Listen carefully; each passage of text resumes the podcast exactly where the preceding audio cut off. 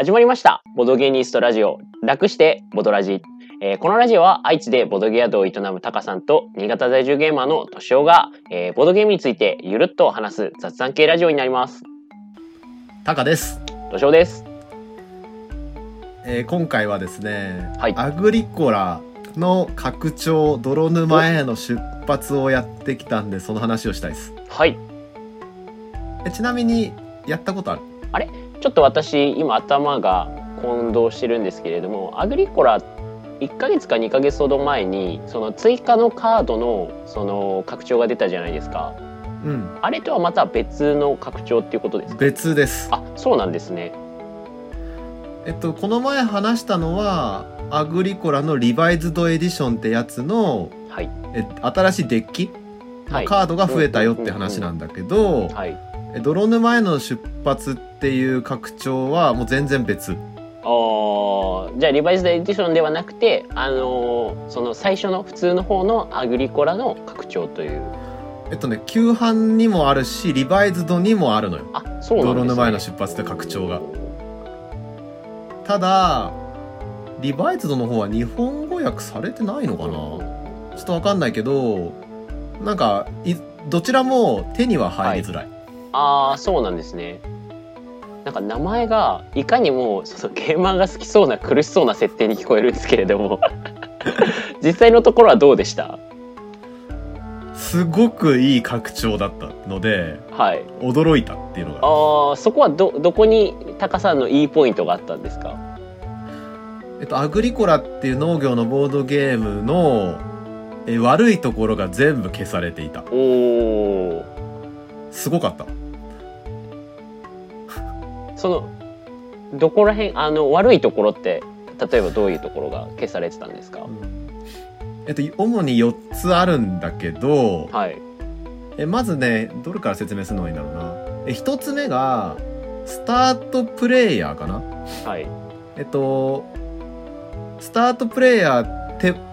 え毎ララウンドがごとに一番初めにアクションをできる人、まあ、スタートプレイヤーはい。を、まあ、アグリコラでは前のラウンドにスタートプレイヤーってアクションを取った人から時計回りにはい始まるっていう設定をしてると。でこれはさえ自分の、えー下茶っていうの、えっと次のプレイヤーがスタートプレイヤーを取ると、え次のラウンドの自分の手番最後になるんだよね。そうですねでこれがね繰り返されるとめちゃくちゃきついのよ。うんうんうんアグリコラっていうゲーム自体が結構スタートプレイヤーの,、えーの重みが大きいゲームでですねで特にあの拡大再生産のゲームなんでこう拡大していくところのアクションが踏めないと全然拡大しなくなっちゃうよ。うんうんうんでアグリコラで例えば、まあ、木材を取るとか畑を耕すとか人を増やすっていうのがもう拡大の巡りの一番初めに来るんだけどうん下の手番下のプレイ自分の次のプレイヤーがスタートプレイヤーを取って、えー木材がなくなる、えー家族が増やせなくなる畑がなくなるみたいなことが繰り返されると、うんうん手の打ちようがなくなる時がある。うん。うんでそこがね改善されてましたね。であの最近のゲームだと多分スタートプレイアクションを取るゲームが減っている気がするなるほどなるほど。そのスタートプレイヤーを取った人から時計回りではなくてあなたが次1番2番3番4番っていうような取り方をするようになる。えっと、アグリコラの泥沼は違うんだけど、え最近のゲーム、ボードゲーム業界全般として、えお例えば、テラミスティカとか、はい。えー何があるかな。えっと、ラウンドの一番最後まで手番をやってたプレイヤーがスタートプレイヤーになるとか、うんそうですね結構そういったシステムは苦しいゲームであればあるほどそこのスタートプレイヤーの移動はなんかしっかりしてるような気がしますね、うん。そうか、その、ああの、アグリコラを作ったウベさんの、えっと、後のゲーム、オーディンの祝祭とかでも、スタートプレイアクションなくなってんよね。はいで、すまあ、多分ね、スタートプレイヤーによって、勝敗が決するっていうことの要素を、まあ、減らす流れだと思うんだよ、全般的に。うんうんうんで、まあ、それが、アクションの強さを、えーなるべく横並びにしたりとかはい。だから特定のアクションだけ強いとスタートプレイヤーが強くなっちゃうんでうんうんうんで。それが運に運でスタートプレイヤーの位置が決まっ運というかねたまたまで決まっちゃうと、うん。えーキングメーカーになりやすいっていうとことがあるんで、まあ、そこら辺を配慮を、えーアクションの強さの優劣が、まあ、そこまでないようになってたりとかスタートプレイヤーの取り方もなんかもうちょっと自然になるようにはい。っていうのが多分最近の流れの中でまあでもアグリコラっていうゲームはもうスタートプレイヤーを取るってアクションがありますと。でそれを拡張泥沼への出発ではえっとねフリーフリーアクションっていうものを作ることによって緩和してた。おおなるほど。これねなかなかいいアイディアだなと思ってでフリーアクションっていうのは手番を使わずにアクションができる。はい。で、あれアグリコラはワーカープレイスメントのボードゲームなんで、ワーカーを置いてアクションをするっていうのは基本なんだけど、フリーアクションがいくつか用意されていて、それはワーカーを使わずにもアクシあのーアクションができると。はいはいはい。でただ、通常のスタートプレイヤーから、まあ、いわゆる初手級と呼ばれるアクションほどは強くない。うんうん。ただ、ワーカーは使わない。うんうん。で、でそこに、えっと、木材を取るとか畑を耕すっていうのが入っていて、はい。あのみんなだから自分がの手番が悪くて悪くてみんながその木材畑増員とかこう取ってっても一応フリーアクションで畑が耕したり木材が取れるんで拡大再生産のスタートは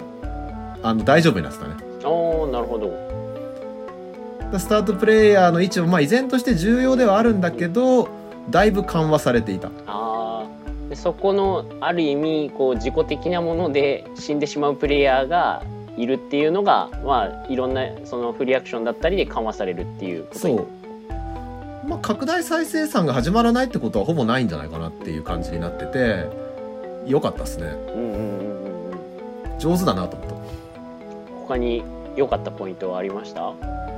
あとえワーカープレイスメントゲームの特徴としてワーカーを増やしたらやれるアクションが増えて強いっていうのがうん。まあ基本としてあるじゃはないですか特にその誰が先にその子供ワーカーを増やせるのかっていうのがかなりポイントとして大きいゲームですよね。でそうやっぱりねワーカーを増やすっていうのは強いんだよどういうプレイングしてもワーカーをうまく増やせればそれなりに点が伸びていくっていう設計になっていてただ泥沼への出発ではそこにねブレーキがかかかる仕様がいくつか入っていたなるほど。それはえまずえワーカーを増やすためには部屋を増やさなきゃいけないっていうし仕組みなんだけど燃料っていう概念が導入されていてはい。部屋は温めとかなきゃいけないと。おお。であの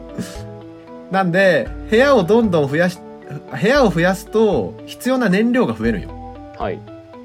でそうするとガンガン部屋増やしてガンガン人増やすっていう戦略を取るとなんか余分に燃料がかかるっていう設計になっている。それえっ、とまあワーカーを増やすことによって今までは食料っていう一つのリソースだけその増やしていけば対応できたのがその新しい燃料っていうリソースも増やしていかないとうまく回らなくなるよっていうことなんですかね。で燃料増やさなきゃいけないっていうの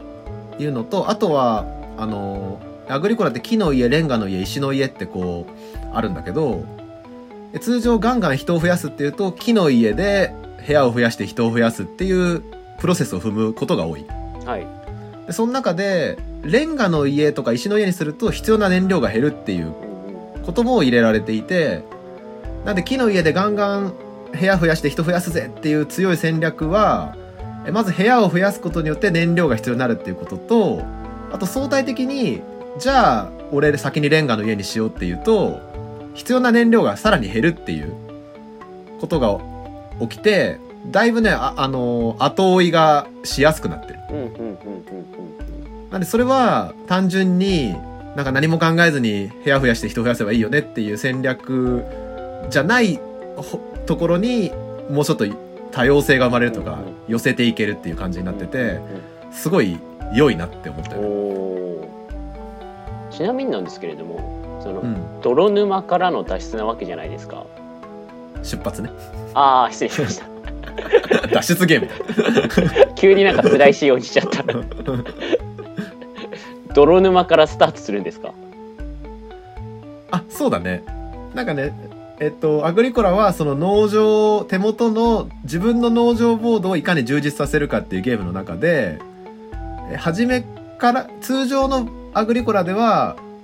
通常の農場ボードがあるんだけど、はい。えー泥沼へのしからの出発だといくつかその泥がああなるほど。泥があるんでそこを取り除かないと畑が耕せなかったり柵が引けなかったり家が増やせなかったりするっていう仕様になってる。ああなるほど。それだとまあ今までだったらその畑を耕すっていうところにまあ輪を置くことによってただのまあ地面が畑に変わって種とかを植えられるようになるっていう場所がその泥沼をその畑ができるような土の状態にするみたいなそうそうそうアクションが必要になってくると。なるほどなるほどまあねそこはまあ一つの要素だけどすえっ、と元来のアグリコラをのなんか欠点をすごく改善するっていうポイントではなかったかな、あー僕僕目線だと。なるほど。まあそれはそれでいいシステムだと思ったけど。タカさん的には、まあ、その泥沼っていう世界観よりかはその大きく言われていたワーカーの話だったりあのスタートプレイヤーの話あの部分が改善されてたのがすごいこう良かったねっていう。そうその2点もあるし、えっと、もう1点はあのえ番外点と呼ばれる点数リソースが増えていたのがすごい良くて。はい、あもえ元々のアグリコラって、えっと、各なん、えー各なんていうんだろうカテゴリーで上限点が4っていうふうに定められていてうん。ある程度高得点の争いになるとだんだんあのーみんなね農場がすごい近くなるんよ。はい。その畑畑が4点ですとか、えー小麦と野菜が4点です柵が4点ですってなっていくとあと50点台を超えるプレイヤーが集まると、まあ、大体こう盤面は似てるのよ。はい。なぜなら大体全部あの4点とかになっていくから。うんうんうん。でそうすると最終的にえ番外点と呼ばれるえ農場じゃない外から取ってくる点数はい。がすごい重要になってくる。で外からの点数は元々の手札にえどれだけあるかに結構依存するんだよね。はい。えそそそれ以外の点あの点数数が限られてるんで手札からやっぱり点数がたくさん出せるプレイヤーは最終的に農場が同じぐらい充実してたら有利じゃない。はい。でその手札っていうのは、まあ、ドラフトをすることによって初期ではあの14枚配られるんだけどまああの運運は運だよね。で、まあ、根本的にこの手札じゃのだともう上限点が50ぐらいだよねっていう手札の時があるんよ。はい。そうするともう55点取れる手札の人にはちょっと追いつきづらい。ああなるほど。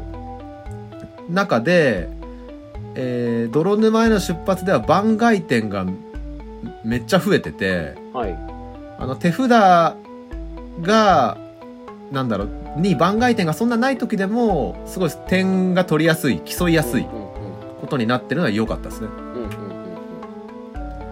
具体的には、えー馬っていう4種類目の家畜。うんはい。通常だと羊イノシシ牛がいるんだけど馬っていう家畜がいて馬は1頭1点つくのよはい。おお高でい10頭いれば10点つくの。はい。っていうなんか番外点があるおかげであのー手札に点数ソースがなくても、まあ、馬とあー馬なるほど。馬を増やしていけば追いつけるぞっていうんうんうのとあともう一つは大進歩と呼ばれる共通の番外点ソースがえ普通のアグリコラだと10枚なんだけど、うんはい。えーあ泥沼への出発だと24枚になっていて、うんうんうんまあ、そこら辺からも番外点が取れるんで、えっと、手札で番外点ソースが全然ない時に、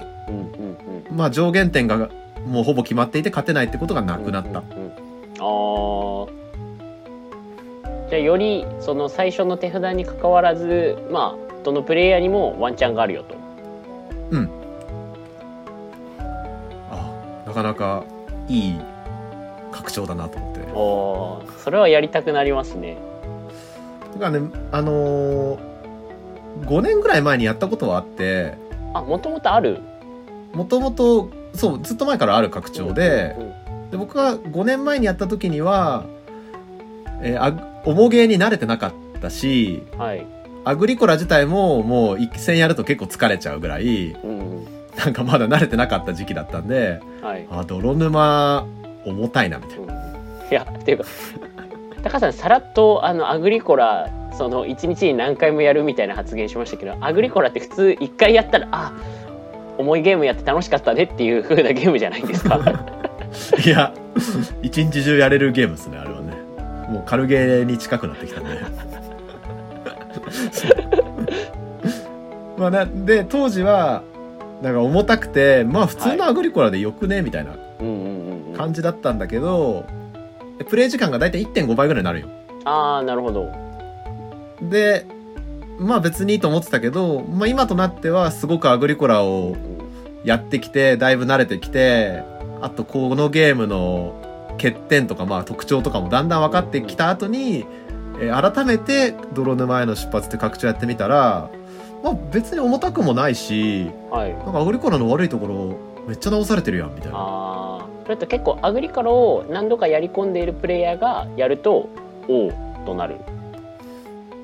と思う。おおいいですね。やってみたくなりました。うん。これね、ぜひ一回やってほしいね。なんかどう、重たいって思うか、うんあな悪いとこなくなってるやんと思うのか、はい。ちょっと試してみてほしいところですね。ちなみに高さんはその拡張はどうやって手に入れたんですか？僕はあの持ってる人のところに遊びに行ってやらせてもらった。ああーなるほどなるほど。そしたら私もどうにかして持ってる人がいた。もしくはまあ買える機会があったら購入してやってみようと思います。うん。いやこれはいいっすよ。なんでまああのリスナーの方でもアグリコラ好きだっていう方がいたらですね、ぜひ一度遊んでみてほしいですね。はい。アグリコラ泥沼からの出発？そうだね泥沼からの出発だったと思う。はい。わかりました。はいそんなとこです。ありがとうございました、はいありがとうございました。